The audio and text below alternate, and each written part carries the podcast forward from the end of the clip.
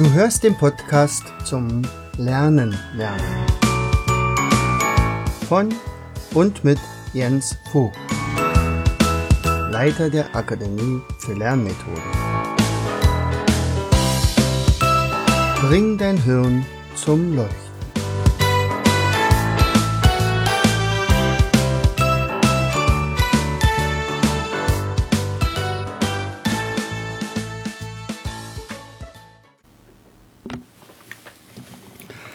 Hallo und herzlich willkommen zu einer weiteren Episode Bring dein Hirn zum Leuchten. Hier ist dein Jens, Jens Vogt und ich begrüße dich, freue mich, dass du wieder dabei bist. So, mein heutiges Thema ist, wie erarbeite ich mir denn jetzt Stoff? Stoff, den ich vorher nicht kann und wo ich vorher keine Ahnung davon hatte und ich muss mir jetzt alles selber erarbeiten. Das kann unter anderem belastend sein. ähm, in der Regel ist es ja so, dass man in der Schule dann so eine Anleitung bekommt, nicht? Also man ist dann Schüler und sagt, hier, jetzt machst du erstmal das, der Lehrer hat vorbereitet, du liest, liest jetzt die und die Seiten und dann arbeiten wir uns gemeinsam vielleicht ein Tafelbild und dann hast du das alles. Zum Schluss schreiben wir eine Arbeit.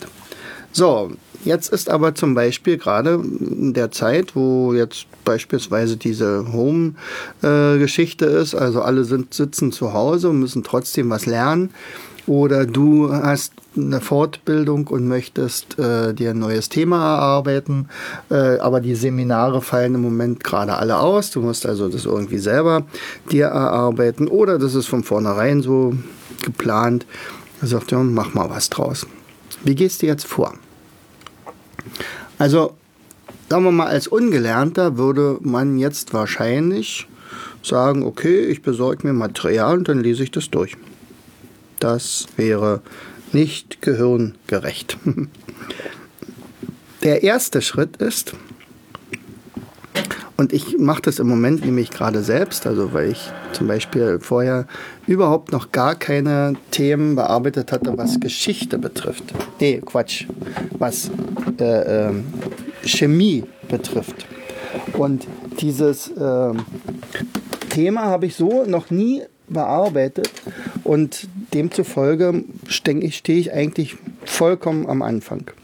So, also jetzt könnte man ja sagen, okay, und nun, was mache ich jetzt? Also Lasse ich das lieber sein oder lasse ich mir nur Zuarbeiten geben für meine neuen Mindmaps? Oder aber stelle ich mich der Herausforderung und natürlich stelle ich mich der Herausforderung. Das ist ja für mich sowieso immer viel schöner, wenn ich ein Thema habe, was ich vorher noch nie angegangen bin. Also das äh, ja, fasziniert mich eigentlich fast mehr, als wenn ein Thema ist, wo man sagt, oh, da habe ich ja schon eine ganze Menge Ahnung von. Das brauche ich bloß noch aufschreiben. Also der Lerneffekt ist ja bei einem neuen Thema viel, viel größer. So, und ich gehe, ich sage dir einfach mal, wie ich das mache. Also die erste Sache ist, ich nehme mir einen Zettel, nehme im besten Falle einen vorgedruckten Zettel, nämlich einen ABC, einen ABC-Block. Das habe ich, also wir haben ja unsere ABC-Blöcke. Ich habe aber auch noch einen extra ABC-Block äh, für mich gemacht, äh, wo das auf der linken Seite das ABC steht. So, und dann gebe ich mir drei bis fünf Minuten, je nachdem, wie viel Zeit ich habe. Und dann ähm, schreibe ich alles auf, was ich zu diesem Thema weiß. Das habe ich damals mit, bei Vera Birkenbier gelernt. Er sagt, du machst als ersten Schritt immer eine Inventur. Warum?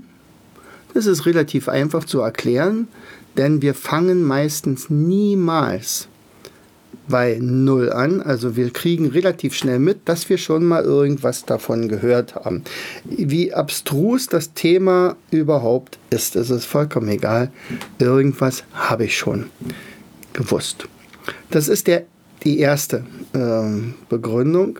Und die zweite Begründung ist, ich pole mein Gehirn schon mal vor und sage, Achtung, es kommt jetzt ein Thema auf dich zu und wenn du darüber irgendwann etwas demnächst hörst, hab bitte Acht und gib mir diese Information und speicher mir die ab. Das heißt also, das Gehirn kriegt jetzt die Mitteilung von mir, aha, der kümmert sich um ein neues Thema. Wie heißt denn dieses Thema? Und in meinem Fall war das, weil meine Chemielehrerin hier aus meiner Schule gesagt hat, naja, da haben wir sowas noch nicht. Vielleicht machst du mal eine Übersicht über Metalle. So, ja, klar, mache ich mal Metalle. Und bevor ich überhaupt das Chemiebuch in die Hand genommen hatte, habe ich also dieses ABC gemacht und habe mich so drei bis fünf Minuten tatsächlich hingesetzt und alles aufgeschrieben, was mir zum Thema Metalle eingefallen ist. Also zum Beispiel Elemente, äh, Periodensystem unter P, äh, Rost, Edelmetalle, Gold, Kupfer, Geschichte, Geschichte der Metalle und so weiter. Also es waren so etliche Begriffe und da war mir, also bei dem Thema war mir eigentlich klar, okay, da weißt du schon ein bisschen, aber ziemlich ungeordnet und diffus. So, das war der erste Schritt. Also wenn du in Zukunft irgendein neues Thema bearbeiten möchtest, sagen wir mal, du möchtest Heilpraktiker werden, dann sag, was fällt dir denn dazu schon mal ein? So, schreib's auf. Und dann kannst du meinetwegen dir ein bisschen mehr Zeit nehmen, wenn das also eine langfristige Ausbildung ist. Also Heilpraktiker-Ausbildung dauert ja ein Jahr oder vielleicht anderthalb Jahre oder den kleinen Heilpraktiker, der dauert vielleicht ein halbes Jahr. Also je nachdem, ähm, du, oder dein Medizinstudium oder dein Jurastudium, was auch immer, mach eine ABC-Liste. Das ist der erste Schritt. Fange ich jetzt an zu lesen? Nee, ich habe ja noch gar kein Material, also das muss ich mir auch noch besorgen. Aber auch das ist noch nicht der nächste Schritt. Der nächste Schritt ist, stelle Fragen. Vielleicht hast du schon mal gehört, den äh, Spruch, wer fragt, gewinnt. ähm, das hat auch was damit zu tun. Das heißt also, auch hier wieder pole ich mein Gehirn um, sagt, Achtung, wir sortieren jetzt mal schon unsere Energie und jetzt stellen wir Fragen. Also zum Beispiel, eine Frage habe ich schon mal beantwortet, was weiß ich davon schon? Das habe ich nämlich mit der ABC-Liste beantwortet. Eine zweite Frage, was will ich wissen? Was erwarte ich von dem Text meinetwegen, den ich vor mir liegen habe, wenn ich denn schon den vor mir liegen habe? Oder aber, was möchte ich zu diesem Thema recherchieren? Nächste Frage, wie komme ich da ran? Wer kann mir solche Informationen geben? Was müsste ich bei Google eingeben? Äh, warum möchte ich das überhaupt lernen? Das ist vielleicht die wichtigste Frage von allen. Also sicherlich könnte man sagen, okay, ich möchte in der nächsten Chemiearbeit eine Eins schreiben, wenn ich noch Schüler bin. Dann ist es aber ein kurzfristiges Ziel, höchstens ein Teilziel. Er setzt darum, also ich brauche dieses Thema, um den Eintritt ins Studium zu schaffen oder ich brauche dieses Thema, weil ich meiner Oma eine Freude machen will. Keine Ahnung.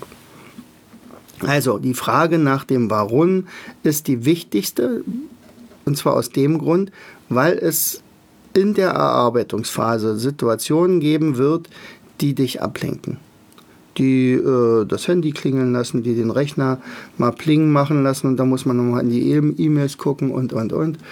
Ähm, wenn du aber einen hohen Grund hast, einen, einen hehren Grund, dieses Thema zu erlernen, dann wirst du darin eintauchen und dann lässt du dich nicht so schnell ablenken auch wenn du eventuell das erste oder zweite Mal beim zweiten Mal äh, noch nicht das Material gefunden hast, was du eigentlich brauchst.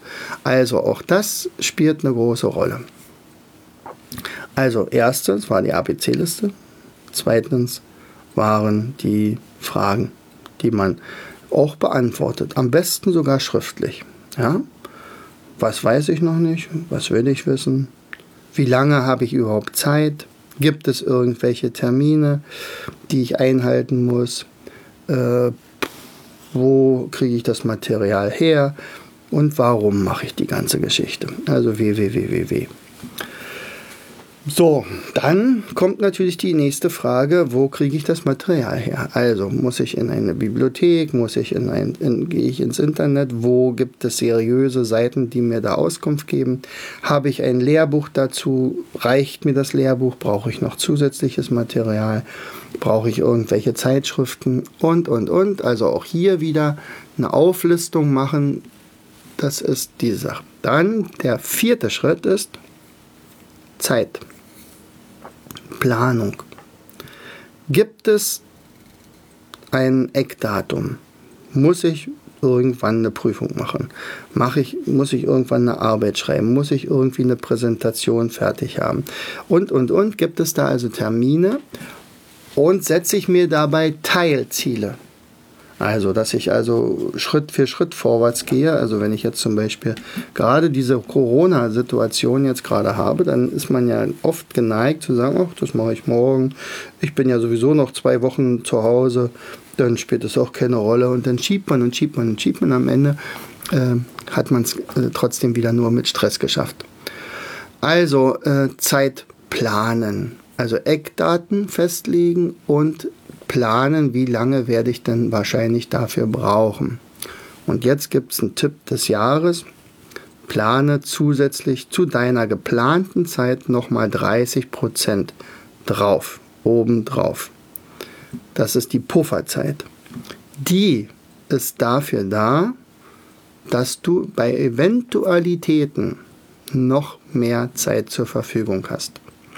Wenn du so ein Planertyp bist, also so ein Perfektionist, dann wirst du deinen Tagesplan so wunderbar minutiös aufsplitten und sagen, da, da, da, da, da. Und jetzt stellst du fest, bei deiner ersten Aufgabe, die natürlich eine A-Aufgabe ist, also eine wichtige Aufgabe auf Termin, habe ich gar nicht geschafft in der Zeit. Oh, ich habe mich vollkommen verkalkuliert. Und äh, aber ich muss das zweite und dritte, vierte auch noch machen. Ja, du hättest dir das dritte und vierte gar nicht vorgenommen, wenn du dir so eine Pufferzeit eingebaut hättest. Also hättest du gesagt, nee, also du kannst dann ja auch mal Nein sagen. Sagen, du, Moment mal. Also, ähm, Chef, das und das und das habe ich jetzt als Plan. Dafür brauche ich höchstwahrscheinlich so und so viel Zeit. Da sagst du natürlich deine Pufferzeit mit dazu. Und, und äh, diese nächste Aufgabe, die würde ich gerne erst ab morgen angehen. Noch nicht mehr, also nicht mehr heute, ansonsten schaffe ich es in, in der normalen Zeit nicht mehr. Also das wäre sowas. Oder aber, wenn man sich selber Rechenschaft geben muss, dann sagt man, okay, also äh, ich brauche halt 30 Prozent mehr. Wenn du die 30 Prozent nicht brauchst, na umso besser, herzlichen Glückwunsch. Dann hast du genau deine Zeit eingehalten und du hast jetzt praktisch Zeit für Freizeit, du hast Freizeit gewonnen oder was auch immer. Diese Zeit, ähm, diese Pufferzeit könnte ja auch dazu dienen, falls du mal krank wirst. Oder falls du dich mal wirklich nicht gut fühlst. Also du hast Kopfschmerzen oder du bist übermüdet oder du kriegst einfach nichts mehr in deinen Schädel rein.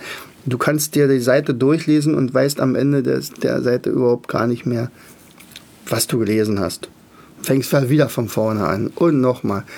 Dann bist du nicht lernbereit, dann ist das nicht gehirngerecht. Also vielleicht bist du auch in der falschen Zeit.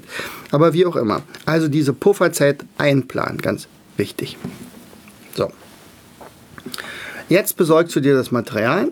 Das machst du in altherkömmlicher Art und Weise. Also du kriegst im Internet eigentlich alles raus, wenn du die richtigen Fragen stellst. Deswegen waren die Fragen auch mal ganz gut.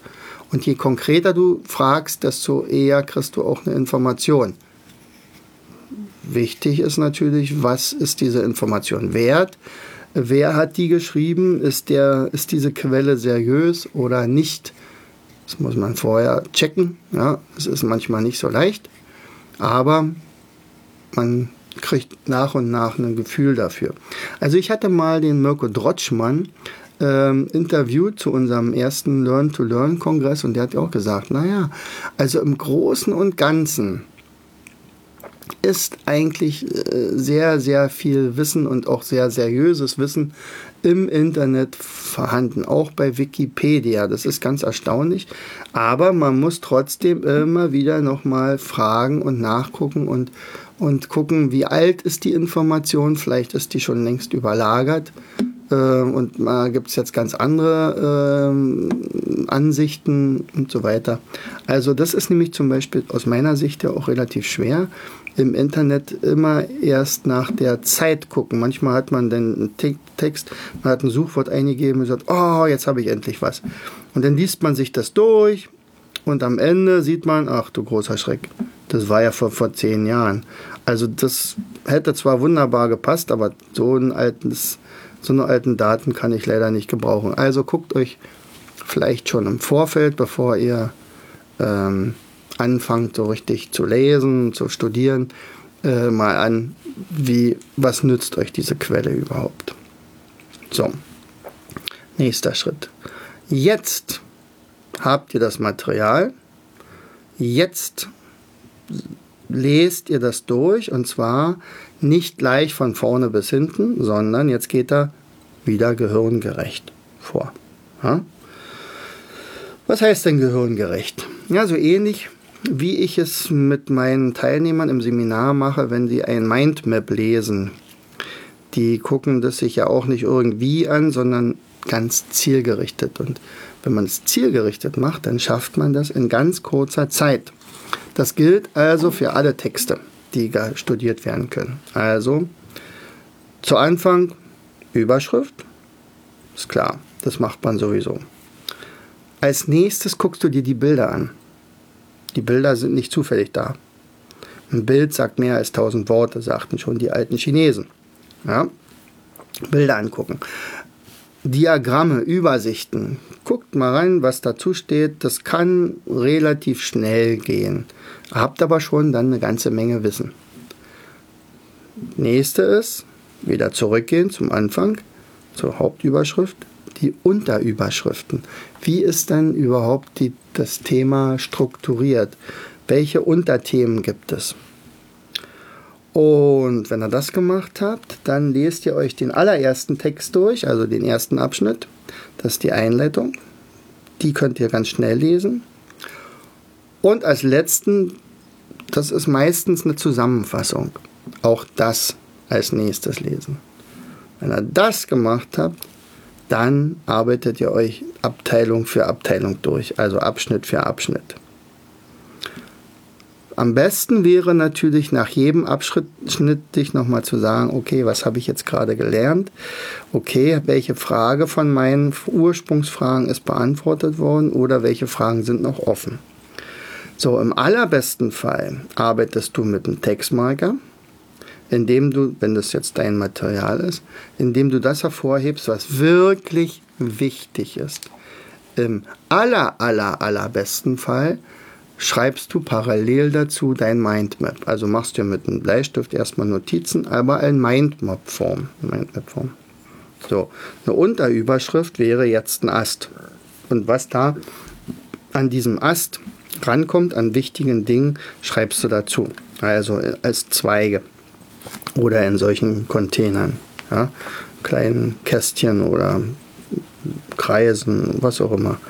So.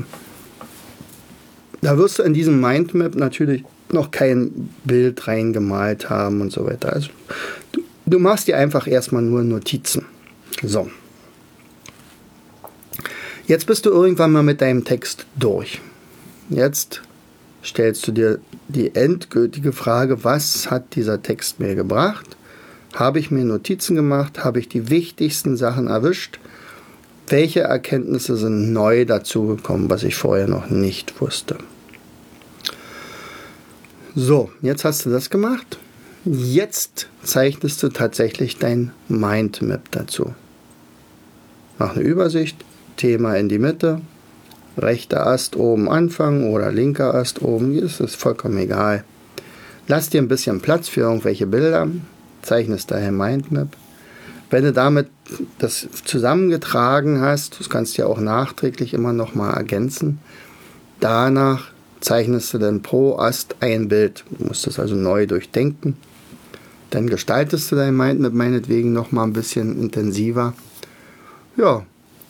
Und dann wäre es super clever, wenn du deine Erkenntnisse jemanden anderen erzählst. Also das, was du jetzt passiv gelernt hast, jetzt aktiv in ein aktives Wissen umzuwandeln, indem du jemandem etwas erklärst. So, wenn ich zum Beispiel als Lehrer meinen Schülern irgendein Thema nahegebracht habe und die sollen das jetzt äh, darstellen in einem Vortrag Und dann sind die meistens voll, diese Vorträge, mit Fachbegriffen, was ja an und für sich auch gewünscht ist. Weil ein Fachbegriff, der richtig verwandt, natürlich sehr viele ähm, Ausschweifungen äh, erspart. Aber meistens sage ich immer, okay, du hast das jetzt ganz brav runtergebrettert, war im Prinzip auch alles richtig. Und jetzt erklärst du es mir mal, als wenn ich jetzt dein elfjähriger Bruder wäre. Und dann stehen meistens die Abiturienten ein bisschen blöd da und sagen, äh, okay, äh, äh, ja, wenn ich das so nicht erklären kann, habe ich es auch nicht verstanden.